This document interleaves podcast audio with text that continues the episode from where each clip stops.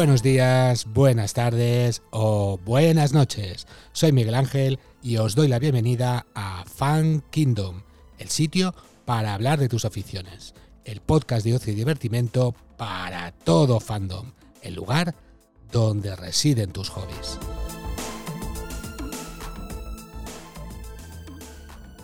Buenas noches, una noche más aquí para hablar de Mandalorian, la nueva el nuevo episodio de la tercera temporada, el episodio número 5, el episodio número 21 del recuento general. Y bueno, pues eh, por aquí tenemos a nuestros asiduos Enrique San. ¿Qué tal? Bienvenido. Buenas, aquí estamos otra vez de nuevo. A ver qué contamos de este episodio. A ver qué tal, a ver qué tal. También estamos por aquí a Pepe, ¿qué tal? Bienvenido. Buenas noches. Pues eso, un día más, un directo más vamos a hablar sobre este episodio que, a ver, particularmente me ha hecho pensar, sobre todo los minutos finales. Muy bien, muy bien. Y tío Gamji, ¿qué tal? Bienvenido, buenas noches. Bien hallado, eh, buenas noches, encantado de, estar con vosotros y, eso con muchas ganas de, hablar de este episodio, que a mí me ha gustado mucho. Encantado estoy yo de que estéis por aquí y podamos charlar y dar un poco de un poco la lata a la gente que nos escucha, ¿no? Eh, el episodio de hoy se ha llamado El Pirata. Recordar que hasta que no lo vemos prácticamente no, podemos eh, ver que, cómo se llama el, el, episodio. Muchas veces intento buscarlo para intentar hacerme una idea, pero nada, nada. Hasta que no sube publicado no sabemos cómo se llama el episodio. En este caso, como digo, El Pirata y es un episodio en el que volvemos a Nevarro y vuelve a salir un, bueno, el pirata que salió en el primer episodio, que es Gorian Sar. Y bueno, no sé si os parece bien, hacemos como, como todas las semanas, pasamos el turno para dar las notas. Y si quieres, Kike-san, ves dándonos tus notas. Bueno, yo en este capítulo me ha parecido bastante, bastante entretenido, porque no se ha ido por las ramas, aunque un poquillo han metido ahí, pero yo le doy un 8, 7 y medio, 8. Ha estado bastante bien. Hay cositas que han flojeado un poquillo, pero bueno. Eso ya seguramente saldrán, irán saliendo poco a poco durante el directo. Sí, sí, ya te digo yo que tengo por lo menos una que me ha cantado mucho y os la quería comentar. Yo tengo algunas, algunas cosas que, que me rayan mucho porque lo han repetido varias veces y, no entiendo si en Star Wars es todo así, pero bueno. Sí, a mí me pasa igual. ¿eh? En, toda, la serie me ha estado pasando, pero aquí lo he visto como, como que me he fijado más o como que, que me ha molestado más, por decirlo de alguna manera. Pasemos a las notas de los siguientes contertulios. Eh, Pepe, ¿qué puntuación le das a este episodio? Yo coincido con nuestro oyente y visualizante. José Pitas, ¿vale? Buenas noches. Y le doy un 8 al episodio. Porque ya os digo que, sobre todo al final, me ha hecho pensar, porque no acabo de entender muy bien aquello, ¿vale? Ya lo comentaremos. Y me ha hecho pensar un poco, ¿no? Eso sí, lo que sí que veo es que mm, la trama de los piratas me ha parecido un tanto infantil. ¿vale? Hoy lo comentaba con un compañero de trabajo que lo que ocurre durante la primera temporada y la segunda de The Mandalorian, a mí personalmente me parece menos infantil que lo que está pasando aquí en la tercera. Y todo esto de la nación pirata, que me suena de algo. A mí me suena de algo como me sonaba lo de las raciones de viaje y todo eso, ¿no? Pero bueno, es, lo que hay. Que sepáis que las raciones de viaje que vimos en el otro episodio, alguien ha puesto ya eh, perdón, la receta para poder cocinarlas. ¿eh? Sí, sí. Bueno, y tío Gamji, ¿qué nota nos das? Yo soy el profe que hincha las notas, entonces a mí este me ha gustado mucho. Eh, le doy un 9. yo afrontaba el, episodio con, con, algo de espíritu crítico y pensaba, bueno, estamos a mitad de serie, la trama ha ido dando tumbos eh, o no está muy definido qué es lo que eh, está pasando. Si no me dan algo concreto, eh, les voy a bajar la nota. Y yo creo que lo que han hecho ha, sido ir sembrando Y en este episodio me ha gustado como todos esos detallitos y todas esas eh, cosas que han dejado caer en los cuatro primeros los han enlazado en este. Eh, eso, por, por, hacer la lista, el, el, Rey Pirata, el Ranger de la Nueva República, el Robot R5, la oferta que hizo el, el alto magistrado Griff Carga de unas tierras al Mandaloriano, que parecía un comentario así echado al aire, eso también lo han recogido. Eh, la, visión del mitosaurio por parte de, de, de la lealtad de Paz Vizsla después de que salvaran a su hijo, eh, el papel de Elia Kane eh, y el destino de Bob Gideon, que hemos dicho ya unas cuantas, hay todos unos cuantos elementos, y lo han enlazado todo en este. A mí eso me, ha gustado. Sí, hubo algo que dijo, que dijo Miguel Ángel, que a él le gustaría que Moff Gideon no abandonara la serie, pues a la toma. Eh, ahí tienes. Dos ¿eh? tazas. Exacto, ahí tienes Moff Gideon. Como profecitó Kike San, os lo dije. Em, bueno, mi nota, mi nota eh, un 8 también, hemos coincidido casi todos, incluso Tío Ganji ha dado una puntuación más alta, profesor subiendo notas. Yo creo que la serie me ha gustado, me ha gustado mucho, quitando un par de detalles que luego iremos avanzando, iremos comentando, pero yo creo que la serie ha perdido un poco lo que decía Pepe, ¿no? Esa sencillez, sencillez em, convierte eh, la serie, el episodio en un, en un artefacto más de evasión, como de, de distracción. Sí que lo veo un poco más infantilizada esta temporada, pero bueno, no me molesta. No me molesta, me molesta otras cosas que ahora luego iremos avanzando en el episodio. Yo me refería más que nada a la parte de los piratas, porque luego la intervención, vamos a decirlo así, me ha parecido una pasada. eso me recordó cuando jugábamos al rol, eh, esos movimientos, si os habéis dado cuenta, eh, cómo con la cámara desde atrás, ¿no? Cómo copian, eh, si uno ha visto cualquier, cualquier tipo de, película o serie donde aparezcan salvar a los soldados. cómo se mueven cómo se mueven no y además buscando imitar no el, lo que uno conoce por un soldado de élite o algo así.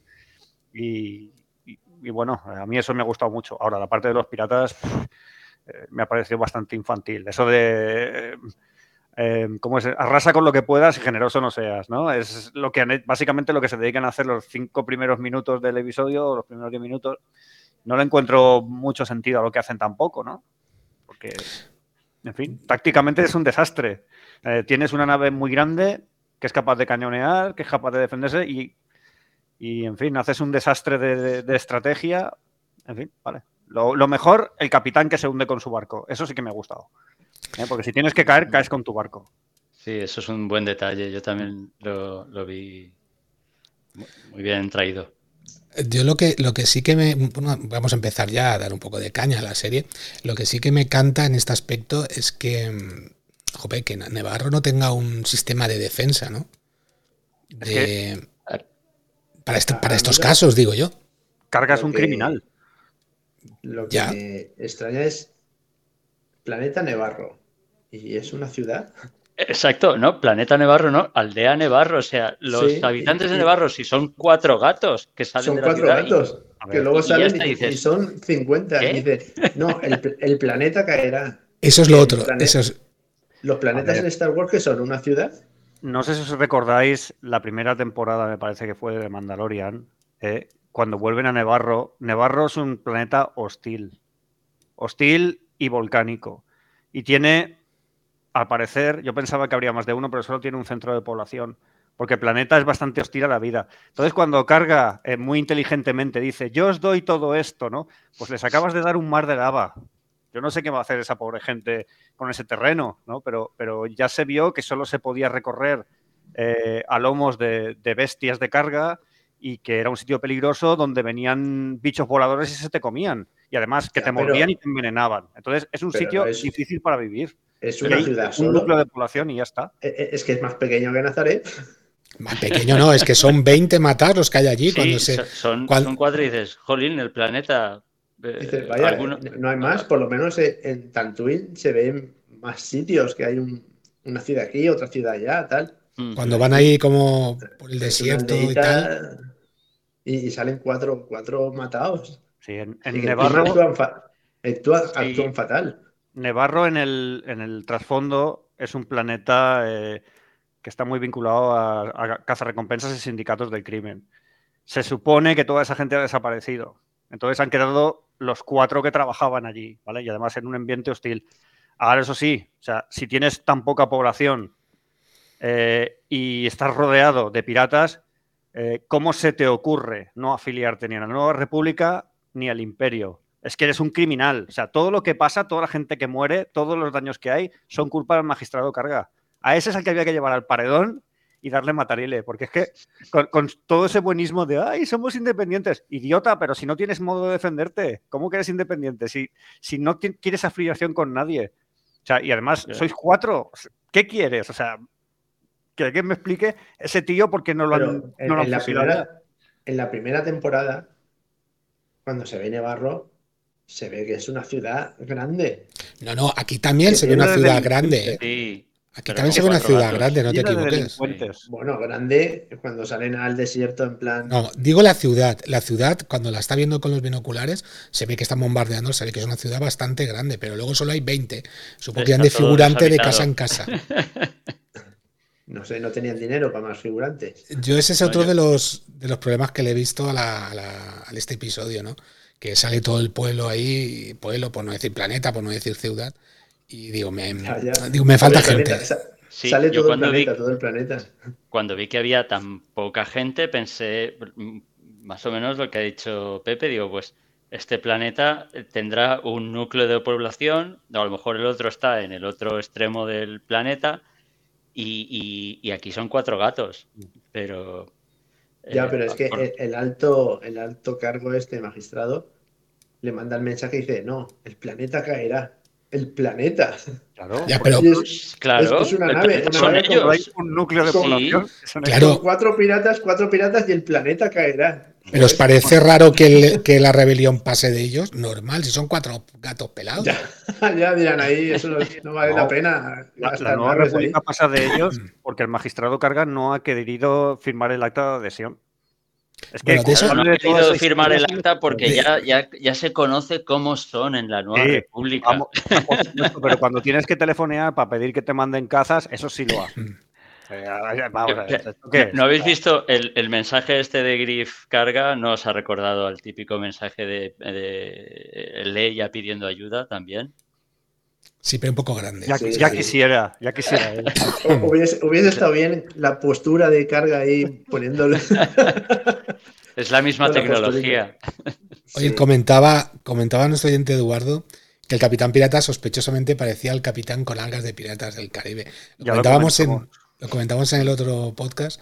Dijimos también que se parecía a la cosa, ¿no? Del pantano y bueno, se han copiado de varios sitios, desde luego. Y, y también me hace gracia que todos los piratas, todos son feos y horribles y de razas ahí súper. Como No hay toca. ningún humano, ni, ni un, un calamar, ni nada. Son No, todos para que te caigan fatal. Sí, como, como debe ser. Igual que en el capítulo 5 es de, de Boba Fett que, que me vi porque salía el Mandalorian. Eh, él entra en una especie de, de matadero porque él va Ah, por sí, un- son todos unos mal encarados. capataz, y son sí. una- un- de una raza repugnante que parecen perros, pero, pero Sí, sí, todo lo malo. para que te caigan mal. Muy, Exacto, un para poco que sea desagradable. infantil, muy, muy infantil. Muy Disney. Mm, Sí. Los eh, malos todos son feos. Bueno, últimamente Eh, no, espera. pero bueno. Eh, un malo con la cara roja y todo lleno de cuernecitos, eso no fue Disney el que se lo inventó. Ya no, pero aquí todos los, todos los piratas eran. Podrían haber puesto un humano o algo. Pues mira que ha dado de Sí. ¿eh? El de cuernecitos. Sí, sí que ha dado de sí. Nos ha dado por un podcast. Sí. Sí, sí, sí, sí. El En trasfondo, fin, un poco. pero el- el eso es un poco. Racismo, racismo pirata. Hombre, hablando de racismo, yo lo tenía que apuntado que este capítulo eh, destaca por la cantidad eh, inmensa de, de razas que salen. A mí me, me llamó mucho, y hablando de los piratas, eh, la atención, el, lo he buscado, y es el reptil, este pirata con aspecto de reptil que se pone a disparar desde el balcón. Un trandosiano. Un trandosiano. Mm. Y yo es que recordaba que, esa, esa, raza había salido ya, porque en TVOs que tenían casa de niño de, hace 40 años, fácilmente, en Mortadelos, venía publicidad de figuritas eh, de Star Wars y, eh, eh, me acuerdo que eran, eran figuritas que no eran los personajes que, más conocidos. Y aparecía eh, otro, creo que otro cazarrecompensas y este, un, trandosiano. Sí, el Bosk. Ese es Bosk. eso, forma parte del, de la escoria de la galaxia que sale en el Imperio Contraataca. Es un cazarrecompensas. Y aparece en el Imperio Contraataca, exacto. Mm. Entonces, eh, eso, hay, hay, yo creo que hay muchos guiños. Eh, aparte de que han recogido en este capítulo muchos motivos de la propia serie, han hecho referencias a, montón de, elementos de la trilogía original y de todo. Hay un guiño, no sé si lo habéis pillado, que el pirata le dice, es que tú mataste a mi almirante, no sé qué, no sé cuántos. Y el otro, y el carga ese dice, no, no, él disparó primero. Disparó primero. Es muy bueno eso, es muy bueno, entre piratas ahí. Sí, sí, sí.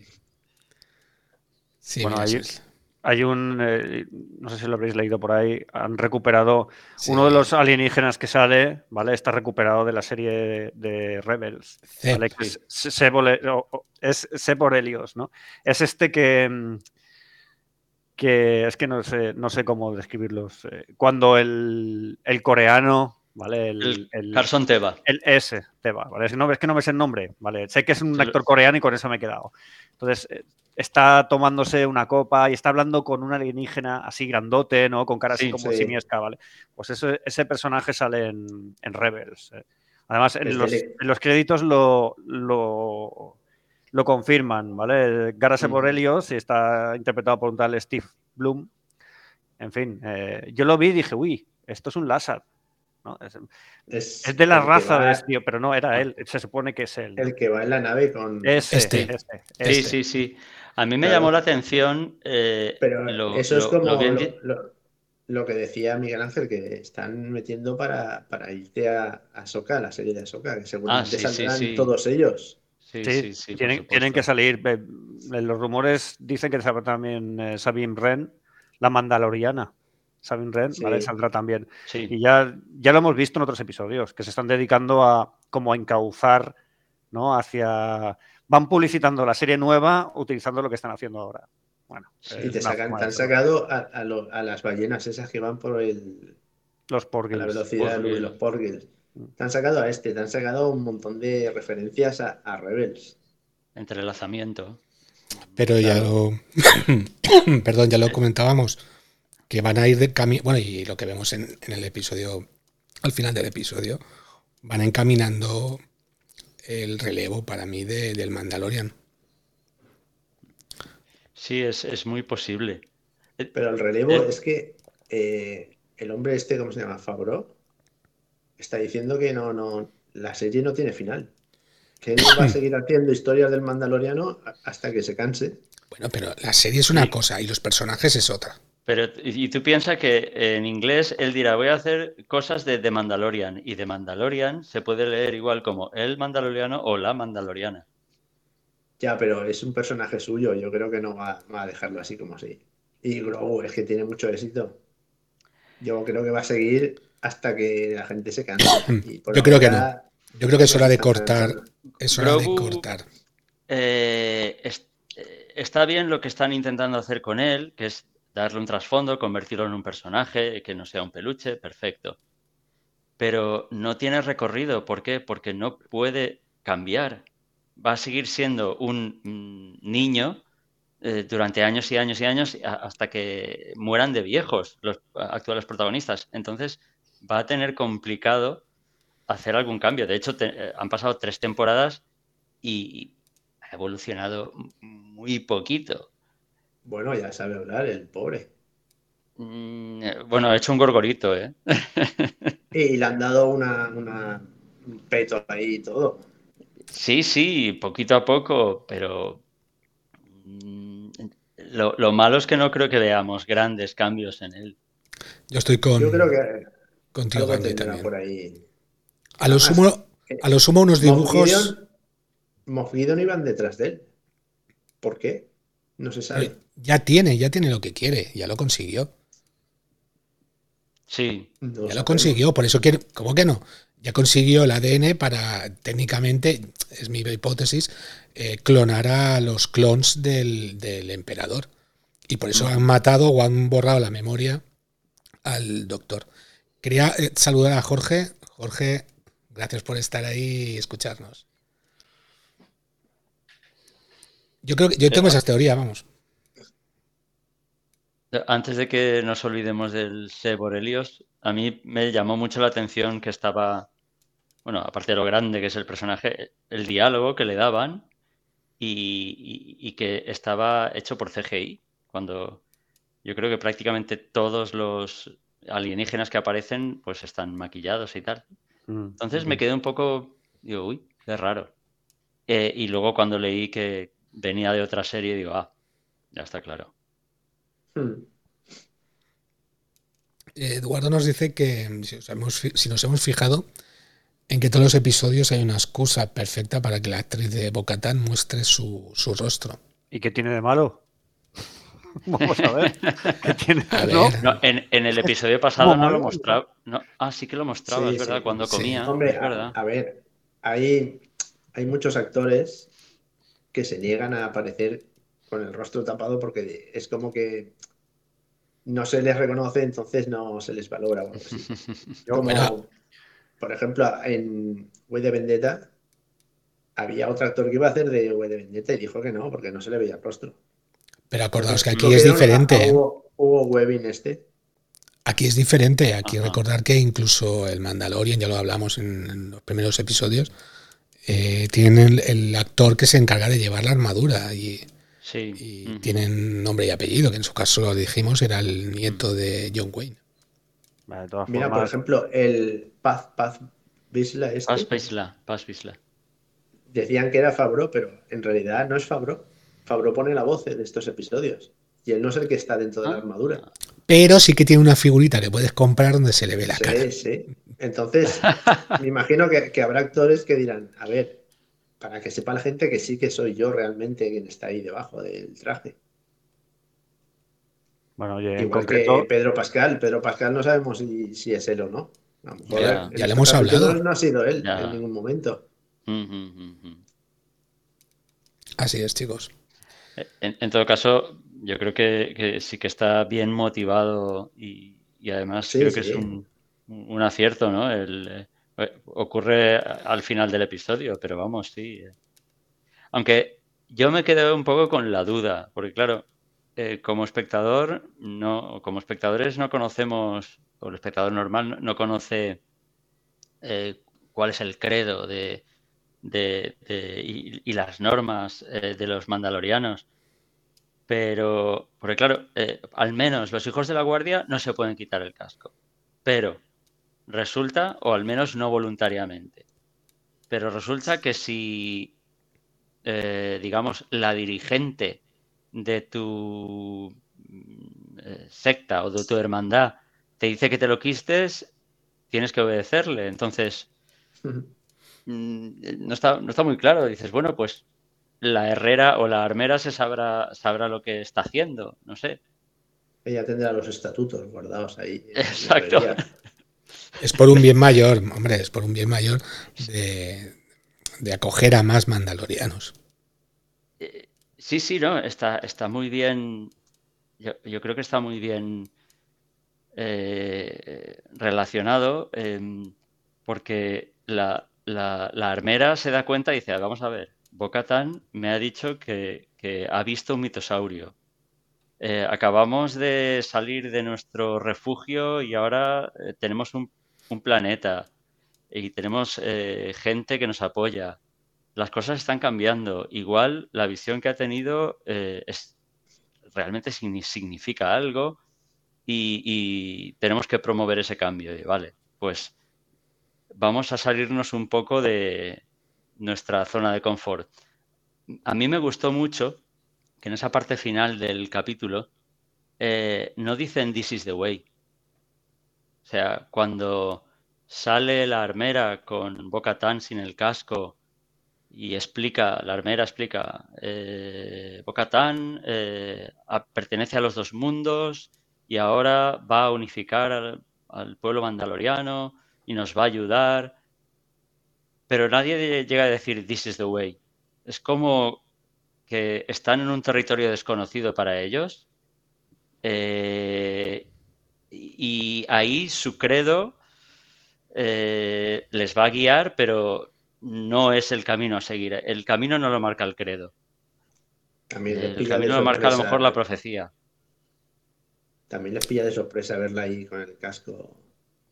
Sí. se quedan todos como, ¿esto qué es? Muy sorprendidos. ¿Os disteis cuenta de la cara de vergüenza que pone ella? A mí me dio la impresión de que era como si se hubiera desnudado delante de todos. Sí, sí, y yo dije, mira, esto está bien hecho, porque esa chica no será una gran actriz, pero eso lo ha hecho bien. Porque no dice nada y tú dices, ostras, tiene como vergüenza, ¿no? Y se ve como está así mirando, tal, digo, como si estuviera desnuda o algo por el estilo. Claro. Y, la responsabilidad que cae sobre ella. La responsabilidad que ella quiere. Porque ella lleva, sí, ostras. Ella, lleva años. Lleva años intentando hacerse con el liderazgo. Ya veremos, que es lo que a mí no me acaba de cuadrar, cómo cuadra eso con el hecho de que ya no tenga el sable negro. Porque no lo tiene, ¿eh? Lo tiene otro. Pero es a, ella la que mandan. Ojalá me equivoque, pero ya os anticipo que la temporada acabará con el sable en la mano. Y no quiero saber dónde acabará el Mandaloriano y Goro. morirán, morirán, ¿no? Ahí lo dejo. Bueno, hoy estoy fatal de la garganta. Ah, por cierto, ¿os habéis fijado en la musiquita? En la música. Hay un trozo en la música al principio que parece galáctica. No sé si Pepe se ha dado cuenta. No, no me he dado cuenta, pero me lo creo. Al principio del, episodio parece la, musiquita de Galáctica. Es que los temas de la Galáctica de la Galáctica antigua no, sino de Galáctica la que te mola a ti, la serie. Los, temas son muy diferentes, de hecho, y, vuelve a salir otra vez la fanfarria de la, de la, de la. No es la alianza, ¿cómo se llama? La rebelión, ¿lo llaman? Ahora, ¿cómo se llama? Sí, la nueva rebelión. Esta. nueva rebelión que se han inventado para las películas nuevas, ¿no? Vuelve a salir la fanfarria de fondo varias veces y tal. Y, este, el tío que lo está haciendo ahora, eh, utiliza mucho. A ver, es no es tan lineal, ¿vale? Hace muchos cambios. Entonces hay un momento en el que si me quiero fijar en el episodio no puedo estar pendiente de, la música, ¿no? Pero me creo, mira, lo volveré a ver, porque me creo que, le hayan hecho algún tipo de homenaje, ¿no? Porque ya se hizo famosa por hacer de Starbucks en, en Galáctica 2004. Sí, por eso digo, no sé si es un homenaje o algo así. Puede ser. Podría ser, podría ser. Después de haber visto lo de la nación pirata y piratas del Caribe por todas partes, pues ya uno se lo cree todo.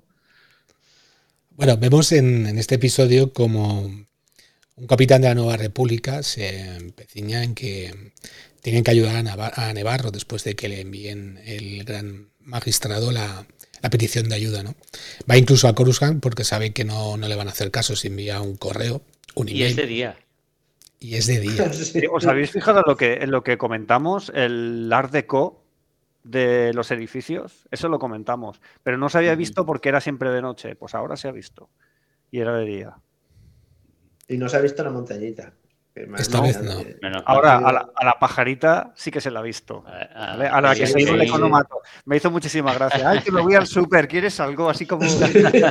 Pasaba por aquí. E-, eso ha sido metido con calzador. Ah, no, pero a ver, y encima. No, recordándole al, otro, no, es que eh, Nevarro no quería asociarse con nosotros. Eh.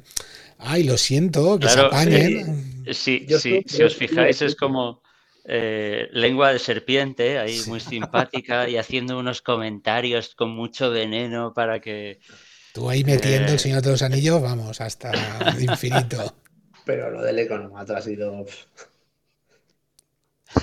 Bueno, eh, como decía, este, este, creo que era capitán, tenía el rango de capitán. Ya lo vimos, si os acordáis, en el episodio aquel de las de las arañas en la nieve, ¿os acordáis? Sí, de las arañas. Que lo rescatan, creo recordar. Es el quieren parar. porque no lleva la autorización para ir con la nave esa o algo así.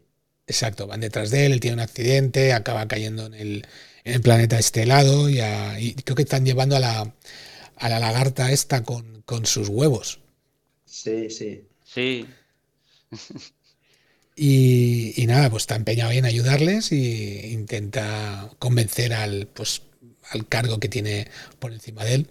Pero efectivamente, como decimos, está la, la amiga del economato que no que pone su granito para que no le hagan ni puñetero caso, vamos. Entonces no tiene más remedio este capitán de ir a, a hablar con su viejo amigo mandaloriano, que lo localiza gracias al robot, ¿no? Pero por el robot, ¿cómo lo localiza? Porque, Porque trabajaba para la rebelión. pero se pone en contacto con el robot. ¿Cómo saber que el mandaloriano tiene el robot? eh, mm, se lo contará el propio R5. Claro, Ya puede ser. me imagino. ver, la- Porque no Sí, a- a mí-. Es, es un poco, mí- yo creo que es el punto un poco más forzado del, del capítulo, pero bueno, al final dices, vale, va, pues venga, a- ahora ya sé por qué metieron al R5. Era para que en este sí, momento... un poco también forzado. Y otra cosa, ¿por qué Sí. lo llaman azul? Sí, a mí me llamó la atención ese, ese punto así despectivo. Parece que no hay mucho amor entre los mandalorianos y la Nueva República. Pero azul, ¿qué, qué significa? Eh, y por lo que he visto es por el, el azul del logo de la Nueva República. Sí, Es bueno, azul. la bandera, la bandera del escuadrón de Adelphi es de color azul. Pues por Ah, eso es los llaman eso. los azules. Vale, vale. Es, es como poli, ¿no? Es un blue. Sí, sí. ¿no? Es como. Ajá. Yo creo que va Sí. por ahí el tema. Ah, muy bueno, claro. sí, sí. Será por eso. Vale, vale. Fijaos, eh, por aquí Jorge nos deja, nos deja una pista interesante. Eh, nos dice que ver el mitosaurio eh, Da más puntos. da más puntos de prestigio que El sable tener o negro. poseer el sable negro. Casi es que posible, ¿eh? Es posible, ¿eh? Pues Se pueden coger a eso, ¿eh? Es como si hubiera visto el unicornio. Claro, claro, claro. Luego sería, será como la, la diosa, la reina. No Ya sé, yo tengo mi teoría y es que el mitosaurio es ella. Ella lleva el mitosaurio, ¿vale? Entonces, eh, ella pues ha tenido una visión más o menos acertada, vete tú a saber por qué, ¿no?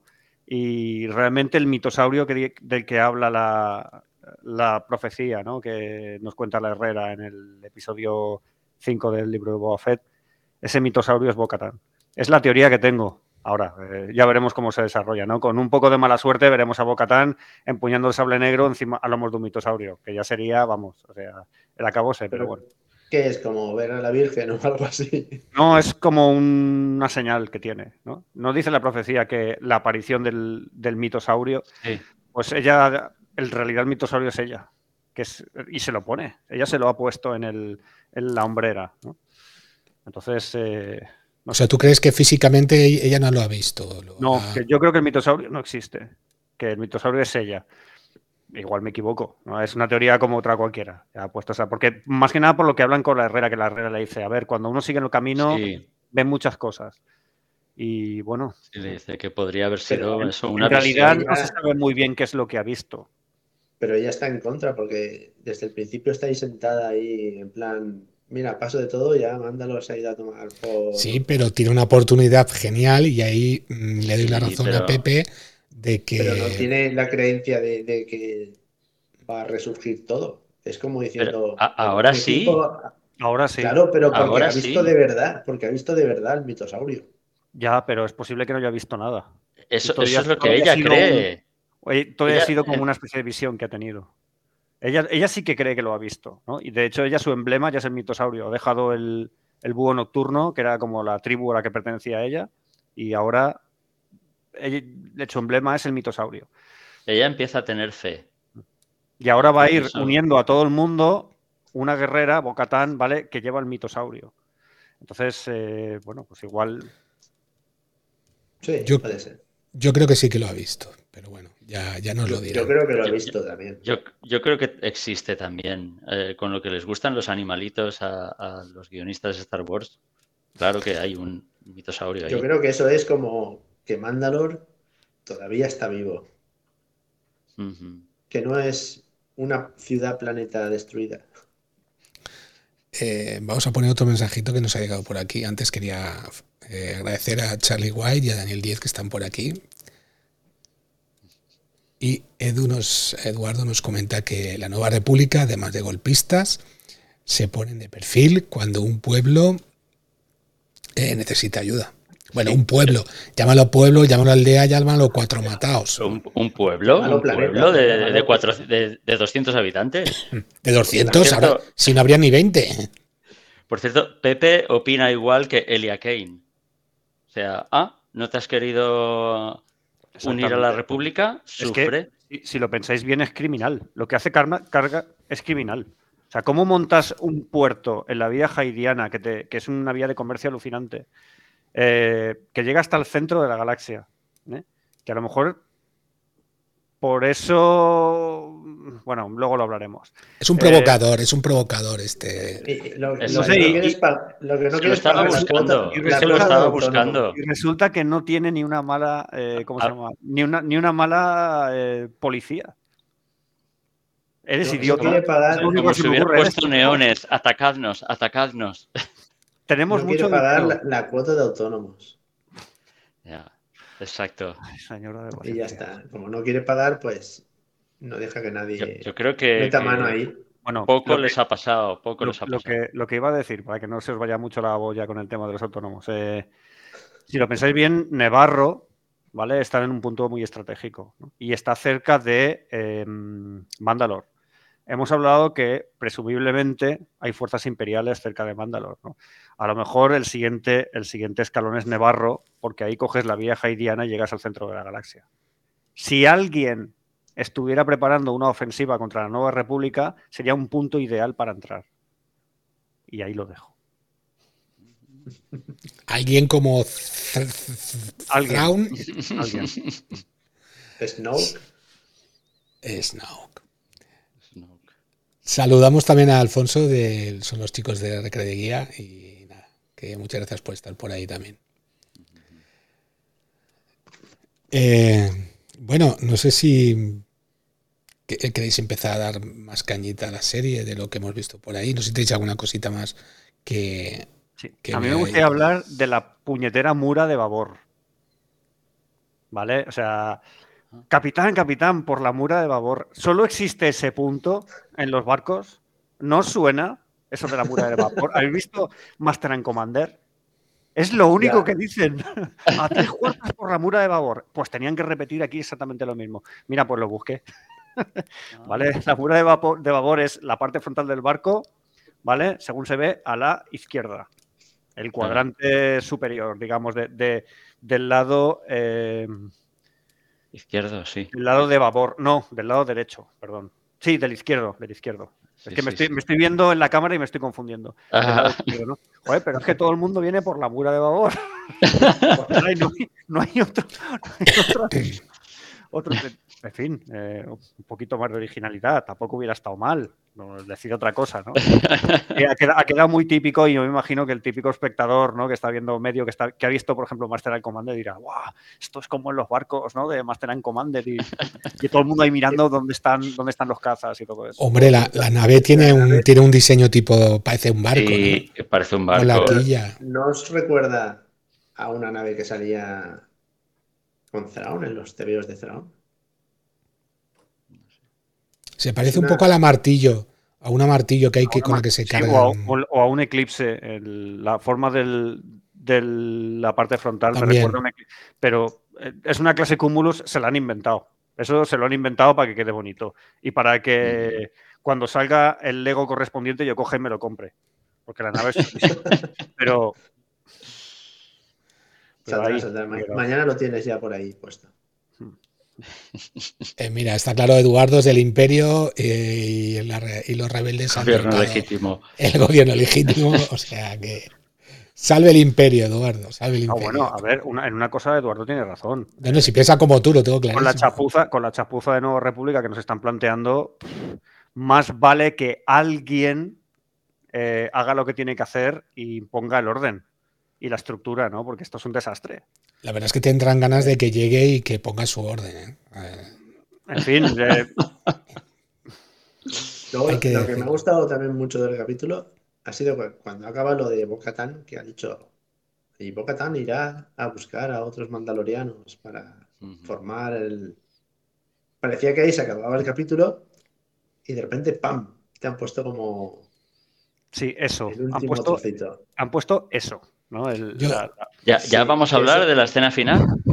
No, a mí me da igual. llevamos 40 minutos ya, yo lo que queráis. Pero me gustaría saludar a, David Meco, muchas gracias por estar ahí escuchándonos. Lo que queráis, nos adentramos ya. ¿Qué nos queda? ¿Queréis comentar alguna cosa más antes de, esa escena eh, final? Una, cosa, no sé, eh, hablar de la escena del discurso. Yo, el discurso que da eh, Din Yarin delante, así, de forma muy solemne, delante de todos los mandalorianos para con el martillo en la mano, ¿no? Que se van pasando el martillo, eso me resultó muy curioso. Se van pasando el martillo unos a otros y, el que tiene martillo es el que tiene el derecho a hablar. Eso el que tiene la palabra. Sí, sí, a mí me gustó mucho. Entonces, eh, pues eso, les pide que vayan a, ayudar a su amigo y sale Pasvisla. Ostras, Pasvisla, este, este, cabrón, este cabrón. este, a mí me engañaron, yo soy muy, muy ingenuo, me engañaron por completo y digo, pero ahora saldrá Bocatán y hablará porque... Eso pensaba yo. Ah, te engañaron igual que a mí. y claro, dices, pero si acaban de salvar a su hijo. Y efectivamente da un giro y dice, ¿por qué vamos a ir? Porque somos mandalorianos. ¡Wow! Todos ahí chillando ya. Sí, es que eh, están haciendo eso. Dan giros que parece que, te vas a creer una cosa y luego ¡pam! te lo cambian. Eh, Porque el eh, principio del discurso de Paz Lisla es casi parece que diga que no, que no vamos a ayudarle. Claro, que dice, pero esto quieren que muramos aquí, ¿por qué vamos a morir? Y claro, al final dice, porque somos mandalorianos, porque somos caballeros medievales que defienden al débil y que están ahí a, las duras y a las maduras. En el anterior capítulo, Víctor, hablamos de un poco del, credo, ¿no? Y, de, y, de, las normas que tienen y de las acciones y, y defender a los tuyos y a tu familia y a tu clan es obligatorio. Entonces, eh, ¿por qué lo hacemos? Pues porque lo dice el credo, así de claro. Eh, a mí eso me parece muy bien traído. Pero aquí son amigos, bueno, es, es amigo y además había sido antes enemigo declarado. Entonces, te dejan... Eh, han intentado matarse al menos dos veces. no está nada mal. No, sí, exacto, no está nada mal. Pero, pero, es que también se han salvado la vida mutuamente dos veces. Sí. Sí, entonces. Porque ellos lo rescatan a él en los capítulos de, la primera temporada y luego él ayuda con su hijo. Es todo un toma y daca. Una, una cosa, eh, Jorge Moreno está. Mira, ¿lo ves? Lo, acabo de publicar. Eh, ¿Qué os parece la imagen que están dando de la Nueva República? A ver, la imagen que están dando de la Nueva República es nefasta. Ojo, que me encanta. Sí, a mí no, me parece mal. Dice, claro, a mí me gusta. De, esos polvos, eh, los, lodos que luego aparecen en la última trilogía. La segunda trilogía, quieres decir.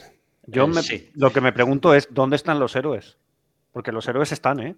¿Dónde está Luke Skywalker? ¿Dónde está Han Solo? ¿Dónde está Leo Gana? ¿Dónde están? ¿Dónde está dando Carlisian? ¿Dónde está...? Bueno, no. A ver, iba a decir, ¿dónde está Mon Mothma? Pero Mon Mothma es una complejada a la que ha maltratado su familia, ¿no?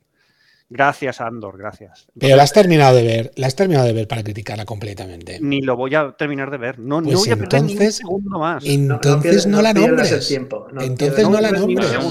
Pero ese personaje lo Mira, el, el mejor discurso que ha habido en series y posiblemente en películas de Star Wars lo dan en esa serie. En un pasillo. Sí, eh, el, el, actor este Skarsgård el mejor discurso posiblemente, por lo menos en las series. No quiero implicarlas. Ah, eh, no, escucha, pues que salga ese de los discursitos, ¿no? Un héroe, que salga un héroe, que salga quien sea. Pero ¿dónde está toda esa gente? Precisamente ese es un antihéroe. ¿ves? Mira, Porque ya no existen en la República. ¿quieres que, ¿Quieres que te diga dónde están ahora? Están aquí en Valencia rodando la segunda temporada. Pues, ala, ya podéis ir. Ya podéis ir. Porque yo, a mí ya me pueden esperar para que me apunte. Mi harto de vino. Yo me apunté y no me han cogido. No pierdas el tiempo, Pepe. Bueno, si quieres dormir, si quieres dormir, sí. Te la pones y a los cinco minutos estás roque. Por, intentar darle un sentido a todo esto, ¿vale? Eh, toda esta mala imagen de la nueva república, pues puede ser porque lo que quieren es eh, darle importancia a alguien que a lo mejor es del otro bando que decide poner orden. y decide lanzar una campaña militar y decir, pues ahora esto va a ser mío. ¿no? Y ahora, ahora las cosas van a ser como tienen que ser. ¿no? Y no está eso.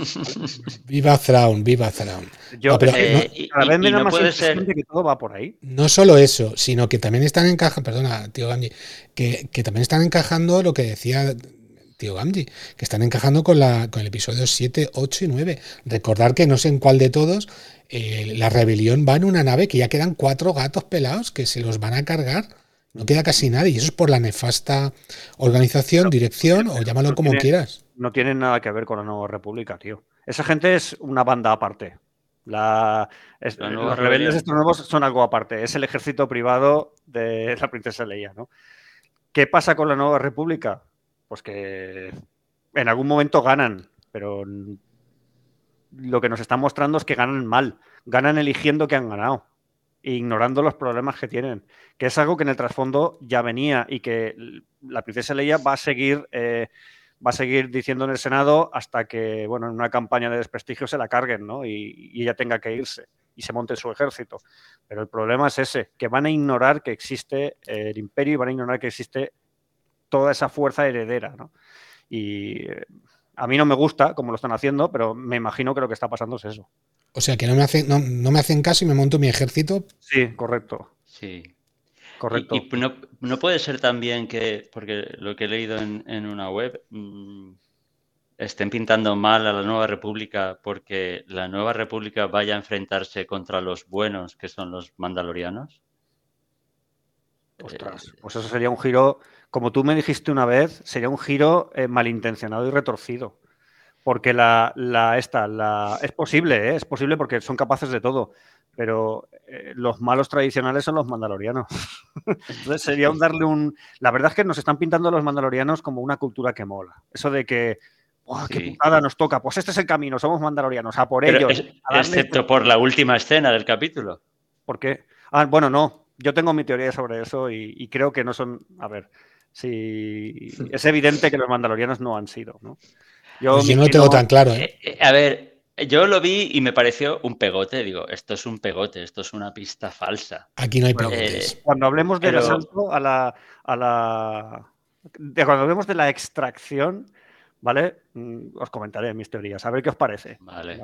¿vale? Con, el, con el manual del imperio en la mano, ¿eh? porque lo tengo y me lo he leído y me lo he releído y me gusta porque, por ejemplo, en La Fuerza Oscura, que salió en la segunda temporada, en el manual del imperio, que se escribió eh, varios años antes, creo que una década antes, ya aparece. Entonces, en ese manual están apareciendo cosas que están apareciendo después en la serie. Me imagino que porque alguien se lo ha leído y ha dicho, pues ahora es la mía, ¿no? Ahora voy a aprovechar la pasta que me costó esta porquería de libro. Entonces, em, en ese manual está descrito cómo se hace una extracción, por ejemplo. ¿no? Ah, Y ya hablaremos, hablaremos. eh, continuemos con lo que íbamos y cuando, cuando decidáis eh, hablar de la extracción, pues ya comentamos ese tipo de movidas. yo solo tengo una cosa y luego si queréis hablamos de, de esto. Eh, en la sección de esto me recuerda a otra película, Paz Visla, en el ataque a- cuando van a liberar la ciudad, con esa arma que lleva, ¿a quién nos recuerda? Arnold Schwarzenegger en, A- en a Depredador. Terminator. Eh, a Terminator con la impaciente, Sí, a Terminator. pero de láser. Han, han tenido también un par de guiños. ¿Os habéis fijado? Hay un par de soldados mandalorianos que llevan como faldones en los lados y faldones por la parte de abajo. Si quien sea un poco friki de esto se dará cuenta de que los uniformes de los clones eh, se parecen sorprendentemente mucho a eso, ¿no? Y muchos de ellos se mueven de forma parecida. Cuando uno veía moverse a las, tropas de choque, ¿no? En, las series, por ejemplo en Clone Wars, ¿no? O incluso en el episodio 2 de la Guerra de las Galaxias. eh, ves moverse a los clones, te recuerda eh, algunos de los movimientos que hacen. Está bien traído porque los han, han intentado linkar. Luego hay cosas que son completamente distintas, ¿no? Porque esta gente, pues es, en vez de ser una fuerza de choque, pues son algo más parecido a unas fuerzas especiales y se nota por lo que hacen, ¿no? Eh, Pero bueno, sí, en eso te doy la razón, Víctor. Cuando el tío se planta ahí en medio con la impaciente y empieza a machacar, me recordó la escena esta en la que está disparándoles, no es con una impaciente, es con un lanzagranadas a los coches de policía desde una azotea y está, pum, uno, pum, y están explosiones por todas partes, gente volando, ¿no? Y pues me recordó mucho eso. El impaciente es en Depredador y lo hace Sí, pero no es Arnold Schwarzenegger el que la utiliza. No, no, no, es el compañero que arrasa media selva ahí. Schwarzenegger en algún momento aparece con una A lo mejor en Comando, en Comando, que es una de sus primeras películas. En Comando tiene un bazooka de cuatro tubos. pero eso ya lo hace, lo hace en la, en la primera temporada, lo hace. Que baja volando con la impaciente, va cargándose a la peña. Siempre el tío va andando, aquí... se ve como va andando, pam, pam, disparos, explosiones, el tío da igual, va andando, y empieza ahí, pam, pam, pam, A mí me recordó, no sé por qué, es lo que dice Víctor, a Arnold Schwarzenegger, digo, ostras, esto. Sí, sí, sí, sí. y todos desplegándose alrededor, ¿no? empiezan a hacerse señales, no sé qué, tal, y dices, ostras, esto está bien traído, ¿no? por eso decía yo lo de. Teníamos un grupo cuando jugábamos al rol, ¿no? Que eran los GEAT, que eran unas fuerzas especiales de la Nueva República. Porque cuando nosotros jugábamos al rol, aparte de tener más pelo, la Nueva República era algo fantástico y maravilloso. No la porquería esta que nos han. Entonces, eh, yo vi ahí, esas fuerzas especiales las vi ahí en los Mandalorianos. Yo, como vi el, episodio tarde, tarde noche, yo solo vi el mensaje de Pepe, cabrón. Porque puso, estoy viendo los Geats. Digo, la madre que lo parió.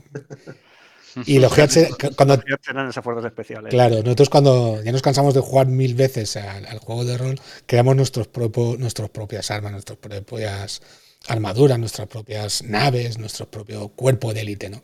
Y eran los Heads, que eran grupo de asalto tecnificado. grupo especial de asalto tecnificado. Grupo especial de asalto tecnificado. Ya, además había hasta un hasta un hasta un escudito y toda la pesca. que nos lo dibujaba Enrique, por mm. cierto. Muy bien. Pues si queréis ya vamos para el final. La extracción. La extracción. ¿Qué es? ¿Que va al dentista o cómo es? Sí, le sacan la muela del juicio a la nave Landa. Hay, hay, en esa escena hay muchas cosas que a mí no me cuadraron al principio. Porque lo que te venden es que ha sido una especie de operación rápida, ¿no? Ha sido una operación rápida por una extracción. Pero vamos a ver. Si ha sido una operación rápida, ¿cómo es que la nave ha desaparecido? La han secuestrado, literalmente. Eso no es una extracción. Eso es que la han sacado de donde estaba y la han llevado a otra. En segundo lugar, ¿qué hace la nave por ahí suelta? ¿Por qué no la han destruido? Porque es lo mejor para ocultar las pruebas, ¿no? En tercer lugar, ¿cómo la encuentra? ¿Por qué no está en el hiperespacio el tío? No, está viajando por el espacio normal. O sea, yo vi todo eso y empecé a hacerme ideas, ¿no? Empiezas a hacerte ideas y dices, bueno, aquí esto mm, han intentado explicar eh, o dar pie a algo y nos van a dar eh, más problemas que soluciones, por lo menos a mí, ¿no? Porque ya empecé eh, a, estudiarme toda la situación, ¿no? Y más o menos llegué a una, a una serie de conclusiones. Pero, ¿no os parece que es como muy facilón? Una extracción, pero en el fondo no cuadra, porque la nave se ha perdido. Pues no ha sido una extracción, porque si ha sido una extracción, tú te la encuentras en el lugar en el que ha desaparecido. Pero la nave no está, se la encuentran ahora que está por ahí, ¿no? Presumiblemente donde no debería estar. Eso no ha sido una extracción. ¿Qué ha sido? Eso ha sido, pues, algún tipo de, de secuestro, ¿vale? Yo es que, claro, pensé lo siguiente. ¿Por qué el ala X em, está en el espacio normal? Probablemente porque cerca de Nevarro no se puede utilizar el, el, hiperimpulso porque no hay una vía segura. Por eso, Nevarro está cerca de la vía idiana. Lo suyo es ir en su luz hasta el punto donde puedes entrar en la vía idiana y de ahí tirar hacia donde tú quieras a través del hiperespacio. Eh, sin embargo, no lo hace. ¿Por qué? Pues porque no puede. Se está acercando a la vía idiana. Entonces, eh, la nave la han encontrado cerca de Nevarro. Eh, probablemente la nave intentó entrar en la vía idiana. Si os dais cuenta, no es una nave prisión normal. La nave prisión normal que se ve en, la primera temporada eh, es una nave muy grande y muy armada. Aquí es una lanzadera pequeña, según he estado investigando, clase lambda, ¿vale? 20, eh, personas, puede transportar 20 personas y lleva una tripulación de 5 o 6 personas.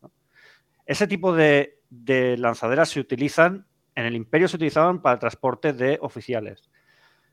Yo, claro, teoricé lo siguiente. Dije, bueno, Moff Gideon en realidad no es un criminal de guerra, es un prisionero de guerra. Entonces, como medida de cortesía, lo han subido a una nave de, a una nave de, transporte de, oficiales, ¿no? Y se lo van a llevar a donde se lo tengan que llevar. Recordemos que, perdón que te interrumpa, Pepe, la primera vez que vimos esta nave fue bajando de ella Darth Vader, cuando fue a visitar la Estrella de la Muerte. Sí, sí, no, esa nave se utiliza para eso, para transporte de personalidades. Entonces yo pensé, vale, pues estos que le han dado, han intentado darle cierta cortesía, ¿no? Eres un prisionero de guerra. ¿no? Y desde luego mm, no parece que, que, la nave lleve escolta ni nada por el estilo. Pensarán, como son unos ineptos estos de la Nueva República, pues pensarán que eh, el imperio ya desapareció en la zona, ¿no? Pues lo metemos dentro de la lanzadera, nos vamos a la vía iriana y pss, enfilamos hacia Coruscant, ¿no? ¿Qué pasa? Existen medios de sacar la nave del hiperespacio. ¿Vale? Hay algo llamado cruceros de interdicción ¿eh? que, que se dedican a eso. Para eso tú necesitas tener la información de saber cuándo y dónde va a estar la nave en esa vía. Tienes topos en Coruscant. Los tienes porque ya, los, ya lo hemos visto. ¿no? Sí. Eh, entonces, esa información puede que la tengas. Eh, y ahora yo me pregunto, pregunta para los más frikis, ¿qué personaje es famoso por utilizar en combate eh, cruceros de interdicción? Porque el crucero de interdicción es un arma de asedio no se utiliza en combate. Pero hay un personaje que tiene hasta, hasta hay una maniobra con su nombre. ¿Vale? Eh, ¿Quién es? Thrawn. Claro. Utiliza cruceros de interdicción para sacar a las naves enemigas del hiperespacio. Eso es algo que, que se inventa él, ¿no? Entonces, esto, yo para mí, que lo han utilizado así. ¿no? Han hecho ahí una interdicción, han secuestrado la nave, porque claro, si lo piensas bien, si intentan a pesar de antes, pues haces un salto al, al, azar o lo que sea y te escapas, ¿no? Pero si hay un crucero de interdicción no puedes. ¿Y eh, el pegote de Beskar? Vale. Formas en las que, vamos a ver, con el manual del imperio en la mano, ¿vale? Formas en las que se hace una extracción. Una vez tienes la nave en tu poder, ¿vale? La atacas o entras, ¿no? Eh, hay dos formas de entrar, ¿vale? O utilizas soldados de asalto con armaduras de gravedad cero, que es lo que se estilaba en el, trasfondo antiguo, ¿no? Porque esa gente pues iba en una lanzadera de asalto muy chula y llevaba sopletes ese tipo de cosas para perforar los cascos. O bien utilizar soldados oscuros de la fase 2, que son exactamente los que aparecen en la, en la temporada ah. anterior, ¿vale? Eh, y si son mejorados y están hechos de Beskar, ah. para evitar lo que les pasó contra Luke Skywalker. Uh -huh. Esa es mi teoría. ¿vale? Han utilizado soldados de la fase 2, probablemente con blindaje de Beskar.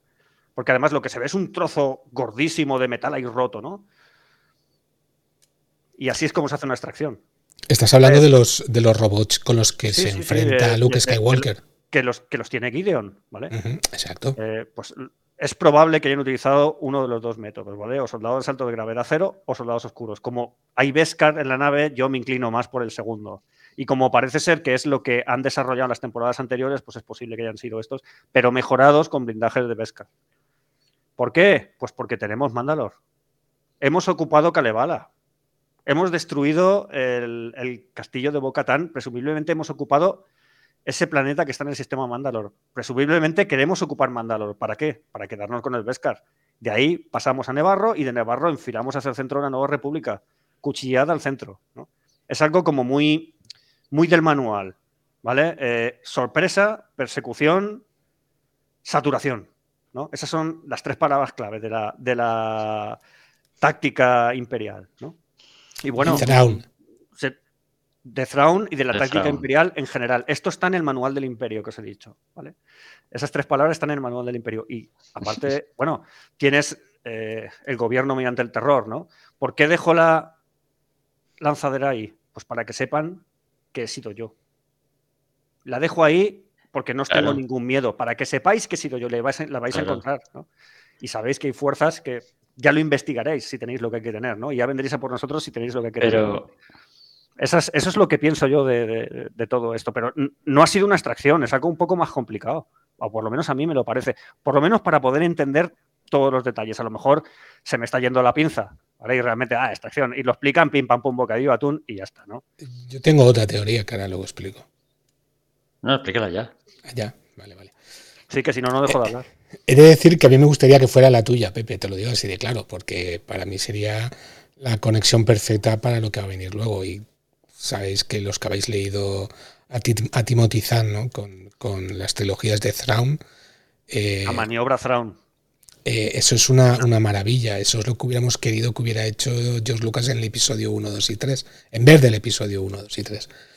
Eh, desgraciadamente, creo que en Disney no están tan bien iluminados como tú para ver todas estas cosas. Lo digo, lo digo sinceramente. Me gustaría que fuera así, pero no. Eh, va a ser, eh, yo creo que, que, a mi pesar, quien ha capturado a, a, Moff Gideon son los mandalorianos que estaban antiguamente bajo las órdenes de, de Bo-Katan. Y ahora, cuando ella va a ir a buscarlos, se va a encontrar a los mandalorianos y a Moff Gideon.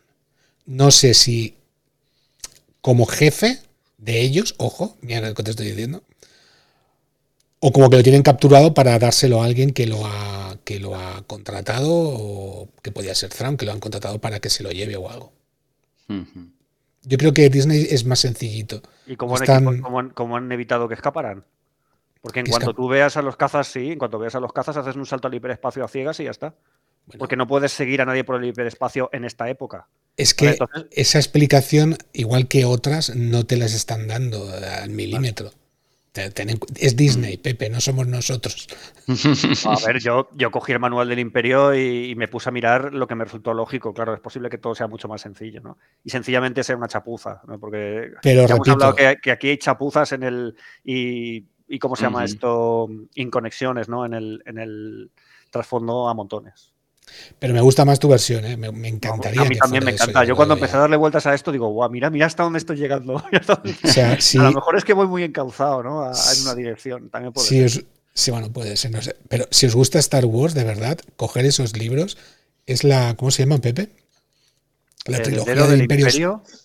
Es que no, la trilogía no, del Imperio Oscuro. Trilogía de la Nueva República, me parece que se llama, ¿no? Y, y el primer libro creo que se llama El heredero del Imperio y no recuerdo. Es que los nombres de los libros, como no los tengo, ¿ves? Son tres libros que no tengo. Y que no se encuentran fácilmente, ¿no? No, ya no se encuentran. En porque papel, los, han, ¿no? los, han, sustituido por otros sobre el nuevo Thrawn, que no es ni de lejos tan bueno como el antiguo. ¿no?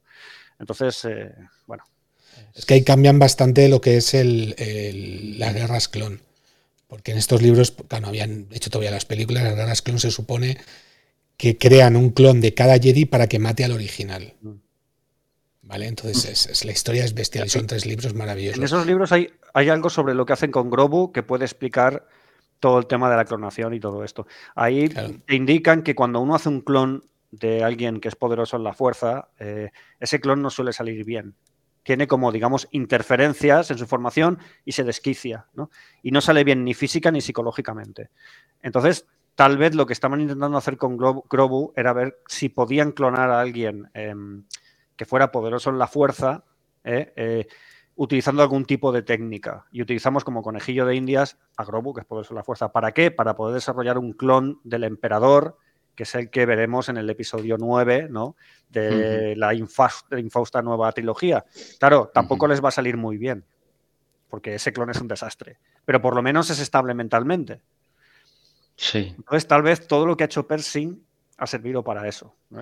Para ver cómo, cómo se puede estabilizar ese clon. Y todo eso viene de la trilogía original de Thrawn. Y por eso había que borrarle la memoria, para que no se fuera de la boca. Exacto. Bueno, ¿Y por qué era, ¿y por qué era borrajado? ahí con saña, toma, toma, toma. No toma polo fluorescente, toma, toma. En vuestras teorías, ¿dónde entran los bombarderos que bombardean la casa de Bocatán y, y claro, los cazas es que En la de Pepe tiene sentido. En la de Pepe son de Thrawn. Están ocupando el, Pepe, sistema, sí. el sistema Y en la de. Miguel Ángel. Bueno, puede no, ser otro. no. No, yo, yo, te he dicho también que. Thrawn al final nos vendrá traído de la mano. Eh, lo tengo clarísimo. Pero igual es otra línea. Igual es. No sé. A ver, Zaun va a salir porque ya lo han dicho por ahí que Thrawn es el en la enemigo serie- de en la serie de, de Ahsoka van a salir los de Rebels y va a salir Thrawn. Entonces, aquí Tienen que te salir. lo van a tener que, que meter, a lo mejor en el último capítulo, te lo meten Es lo que os dije yo, que nos lo van a traer de la mano, ya veréis. Sí. Y unirán con Ahsoka, que estará al caer. No recuerdo cuándo tenían previsto sacar la serie, pero, pero no estará muy lejos. Yo la verdad Bueno, es que est- estoy en duda con vuestras dos teorías. Al, al principio tenía bastante claro que la marca de Beskar que ah, se ve en la nave era demasiado, era algo demasiado evidente. Evidente, ¿verdad? Entonces parecía, exacto, hemos dejado la nave aquí para que la encontréis, hemos dejado aquí esta mancha bien gorda de Beskar Claro, para sí. que veáis que está aquí eh, y así sospechéis de los mandalorianos. Pero es que por otro lado, los mandalorianos de toda la vida han sido cazarrecompensas, ¿no? O sea, bueno, Bueno, mercenarios, sí. mercenarios. Entonces, mm, lo que propone Miguel Ángel también tiene todo el sentido y estaría muy bien ponerle las cosas difíciles a Bocatán y, y- y, mm, ver ahora cómo lidia con eh, esos otros mandalorianos que, que se han ido a- totalmente al otro extremo. Algo en plan guerra civil, por ejemplo. Eso estaría muy Sí, chulo. Eso sí. sería chulísimo. Sí, la verdad es que sí. Entonces, tienen muchas posibilidades. Con este capítulo han abierto muchas posibilidades interesantes. Y A Yo creo, que, veremos qué hacen. yo creo que por eso todos hemos coincidido casi en la nota. Nos ha contentado prácticamente a todos. Sí, además es un episodio muy clásico, ¿eh? Muy de. Partida Muy de de- rol. Sí, sí, muy de eso, muy de partida de rol. Y, y con detallitos. Hay detalles infantiles, pero hay otros que están bien. Yo me quedo con el momento en el que, a ver, los eh, monos lagartos clo- eh, cloaqueanos estos, ¿no? Que, para que allá, para allá, para allá. disparan, ¿no? Y luego están los, están los mandalorianos por ahí y aquí le dice, están ahí, están ahí. Ahí está ahí, están ahí", claro. y dices, "Ostras, Esto está muy bien traído, ¿no? Porque además Pues- esos, esos bichos son bastante malintencionados, ¿no? Pues ahora os vais a joder porque no es, disparado eh, antes. es, es muy del karma, o sea, si tú haces el mal, pues cosechas el mal y, y ese mal te vuelve. Sí, sí, sí. Muy bien, Eh, chicos. a mí me ha gustado también porque es una historia que termina bien. O sea, ganan los buenos, eh, también típico Star Wars. Uy, esa sonrisa malévola. Muy bien, no sé si queréis comentar alguna cosa más, alguna teoría más que tengáis por ahí escondida o no sé. ¿Algo más que queráis decir del episodio antes de cerrar? A ver. Ah, sí. más de una A mí se me. Sí, yo, yo, yo. Qué raro. El tamaño de la fuerza imperial. Vamos a ver, eh, ¿os acordáis que hablamos? Debe haber una fuerza imperial bastante grande porque hay eh, interceptores TIE, ¿os acordáis, no? Cuando vimos que destruían el castillo Kraes. ¿no? Ujú. Sí. Bueno, vamos a ver, yo em, como más o menos deduje, ¿no? Que, que hacían falta cruceros de interdicción para lo que habían hecho con la lanzadera, me dije, vamos a ver, un crucero de interdicción medio, ¿a qué tipo de, de línea de batalla pertenece, ¿no? Eh, también según el canon, todo esto sacado del manual del imperio. ¿eh? Bueno, ese tipo de cruceros se suelen encuadrar en escuadrones ligeros, que eso tú lo ves y dices, "Buah, este- qué porquería, ¿no? Bueno, los escuadrones ligeros tienen dos líneas, la línea de escaramuza y la línea de reconocimiento. La línea de escaramuza cuenta de entre 4 y 20 naves, ¿vale? Y la línea de reconocimiento de 2 a 4. Es decir, que como mínimo, junto a los cruceros de interdicción, ¿vale? Hay una flota de entre 6 y 24 naves. O sea, es una fuerza bastante considerable. Y solo es, solo son las dos líneas de reconocimiento y escaramuceo. Que suele haber una línea de ataque pesado que está compuesta por uno o más, porque no precisan más, destructores estelares. Y ahí lo dejo. Quiero decir, o sea, si hay un ejército imperial, hay un ejército imperial muy gordo.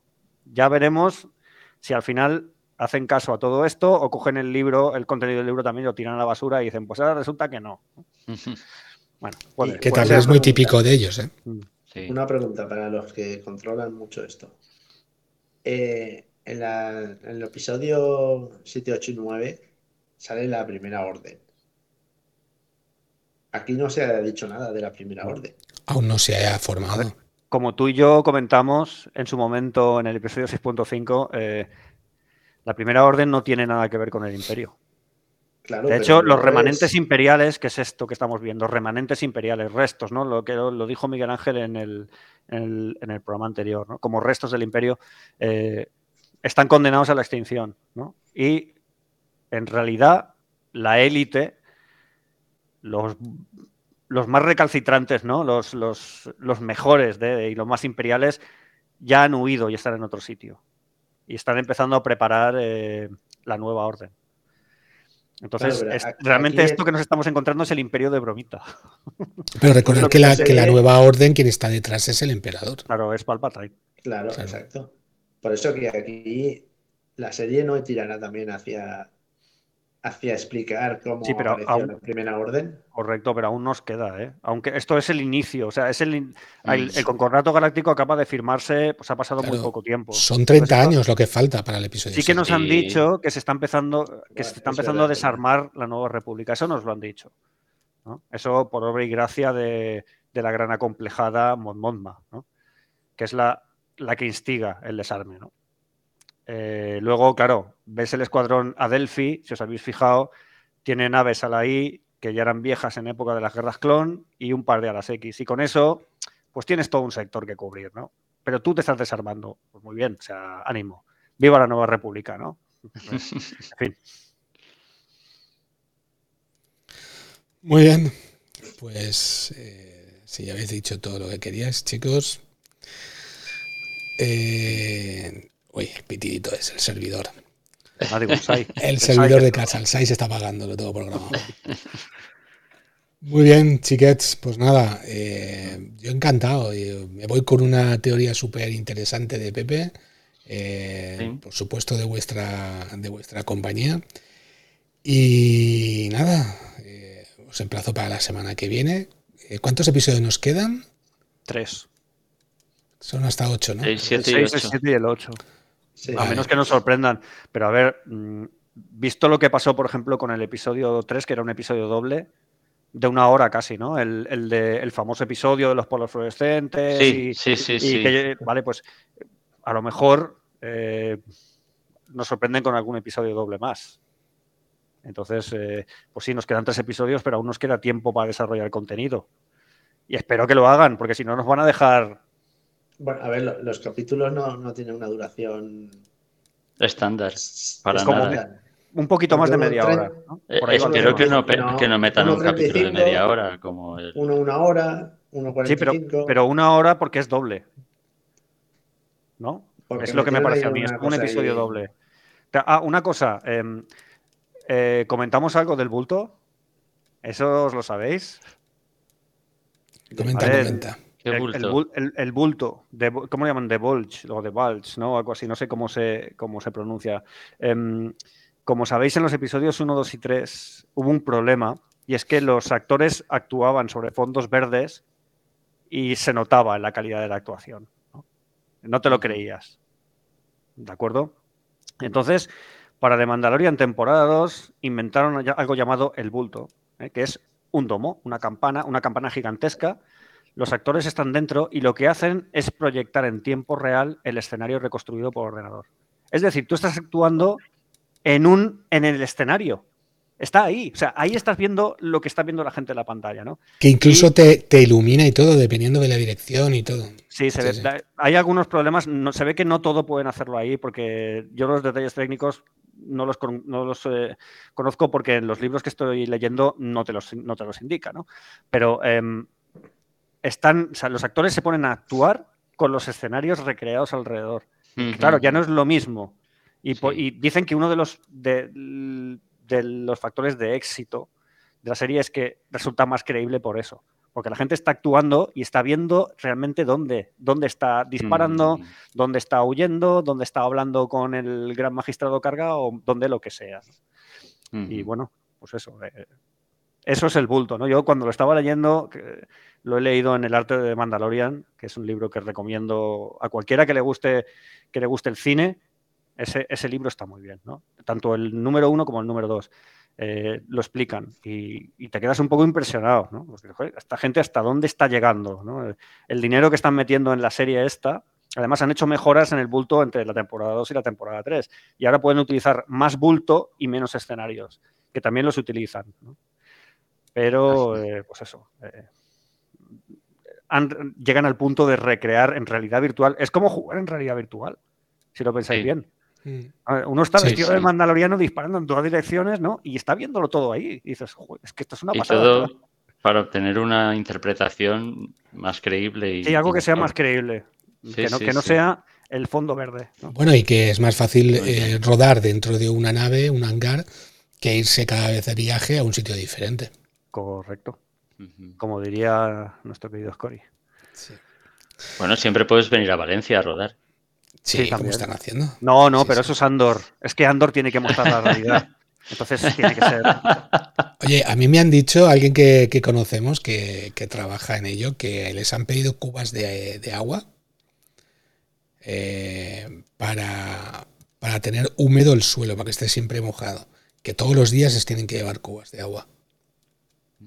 Debe ser que te rodan de noche y con el suelo recién llovido, no sé. Con el cielo, digo, Claro. con el suelo. Solo sí, sí. Claro, como en las ciudades de Blade Runner, ¿no? Exacto. Que lo lleno de arcos y de tal. Y Sí, esa realidad, Y le pondrán grafitis ahí por ordenador. y esa realidad que nos gusta Para tanto. que quede pero- asqueroso, quede lo suficientemente asqueroso y putrido, ¿no? Por- como para que sea andorización total. Sí, sí. Bueno, puede ser, puede ser. Mejor que solo pongan a 20 actores en un desierto ficticio para que quede más real de Star Wars. Eh, por supuesto. Ya os, lo- ya os he explicado por qué pasa, no me lo queréis creer. ¿Vale? Creed en Andor. Ah, sí. Que le echabas el puro a Griff Carga porque les ha dado una planicie de, de tierra volcánica. Sí, que es una precisamente la tierra- porquería. No, la tierra volcánica, la tierra volcánica es muy fértil. Víctor, Cuidado. Pueden plantar bananeros. Cuidado, cuidado eran- lo que haces, Pepe, cuidado lo que haces, que Eran, se mete en mineralogía. eran, ¿cómo se llama esto? Eh, se ve perfectamente cómo son esas tierras. Es una placa sólida de lava que solo se puede recorrer con- montando bestias y que hay bichos alados que te matan. Eh, vamos, es un sitio brutal. Yo quiero irme a ella. Pero Ya tiene fuentes termales, acorde. Un poquito de insecticida y los bichos. Te mueres calentito, vamos, es la hostia. El carga este mm, al paredón, de verdad, o sea, por irresponsable. Y encima, pues eso, los pobres mandalorianos, sí, sí, mirad lo que les... Ahí me decía Bea, Buah, seguro que les ha dado las peores tierras porque este tío es un gañán. Digo, pues sí, pues sí, es un gañán. Este tío es un irresponsable. Y encima, ay, luego el discursito que da, ¿qué os parece? Ay, gracias, gracias. Yo, Pero, ¿qué estás haciendo, tío? Pero si esto lo has provocado tú. Es culpa tuya. ¿Qué coño gracias, gracias? Salvadores mandalorianos. Al paredón, hombre, a la cárcel. Pero si es que la culpa es tuya. O sea, ay, ay, nos hemos convertido, no has convertido en nada, Pero- no has creado una fuerza de defensa, no tienes policía. Este Eres un desastre. este hombre, ¿de dónde sale? No sé. Este Yo- yo- discurso de verdad. No, o sea, es una de las cosas que me parecieron infantiles, ¿no? Eso de pretender que no, todo el mundo puede hacer lo que quiera. eh, bueno, puede hacer lo que quiera si está respaldado por un Estado. Un Estado que le protege, ¿vale? Si como en este caso no hay un Estado que te protege, estás perdido. Porque además los Estados que te quieren proteger, tanto de un bando como del otro, has dicho que no. Que sois unos burócratas y unos no sé qué. Ahora, cuando te dan caña, entonces sí les llamas, ¿no? No, mándame naves ya. Eh, eh, Pues mira, muy bien tastado, ¿sabes? Por tonto. Así, yo qué sé, a mí fue la impresión que me dio. Dije, joder, es que os merecéis una invasión imperial. Os la merecéis por tontos. Os, lo están diciendo. Eh, uníos a nosotros, que ya veréis qué tal, qué cual. Que... Pam.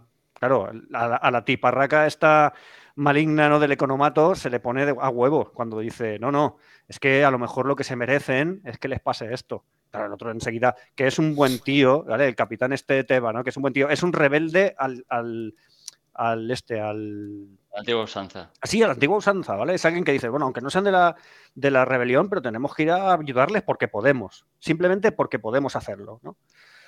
Entonces, pues eso. eh, Da pie a esas cosas, ¿no? En fin. Que. Ah, por cierto, no sé si os habéis dado cuenta de una cosa. Ya paro, ya paro, ya paro. Eh, hay un momento en el que mira la chapa del el capitán Teba de este, mira la chapa de ella y le ve la A que lleva, ¿no? De, de la amnistía. ¿Os habéis dado cuenta que tiene tres puntitos? La A lleva tres puntitos. Pim, pam, pum. ¿Sabéis en qué, en qué eh, saga los oficiales llevan puntitos? Además, colocados de forma parecida en Star Trek. Y ella lleva tres puntitos de rango de comandante, que es exactamente lo que es en la flota de Moff Gideon. Hay muy mala leche, creo yo, en esa, en esa imagen. ¿eh? Hay muy mala leche. No, no, indi- una indirecta. Una indirecta bastante directa, para mi gusto. ¿no? Bueno, Cualquier día de estos nos "Anda, mira, apare- qué, qué cabrones, ¿no? ¿Cómo se han metido con sí. Cualquier día de estos nos aparecen elfos, digo Spock. Bueno, lo dijo Charlie, ¿no? Lo dijo Charlie. eh, Sí. que, que, mira, Eh, comentábamos el otro día, ¿no? Que lo de la dilatación, porque no sé quién puso un comentario ¿no? en Evox, lo de que eh, puede ser ¿no? que existe una correlación temporal entre nuestra línea temporal y la línea temporal de, Star Wars, ¿no? Pues bueno, Star Trek sería el futuro nuestro de esa línea temporal. O sea que lo siento mucho, Charlie, pero aún faltan varios siglos para que aparezca el comandante Spock. Muy bien, chicos. Si os parece bien, nos despedimos ya. Hemos llegado ya a una hora y veinte justamente ahora. Yo creo que, ya hemos dado un buen repaso. Hemos vuelto a superar, a doblar el, lo que dura el episodio. Y más, y más allá. Y nada, vamos a cerrar ya porque Enrique se nos está durmiendo. Quique San está a punto de dormirse. Y os agradezco mucho que estéis por aquí. Gracias Quique San, gracias Pepe. Y gracias tío Gamji por acercaros. Gracias a ti siempre. Nos despedimos. Así que adiós. Adiós. Este es el camino. La otra.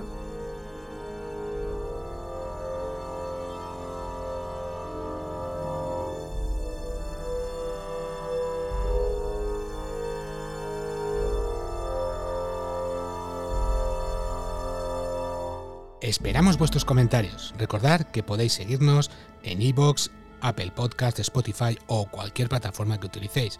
Y os agradeceríamos enormemente que os suscribierais en cualquiera de ellas.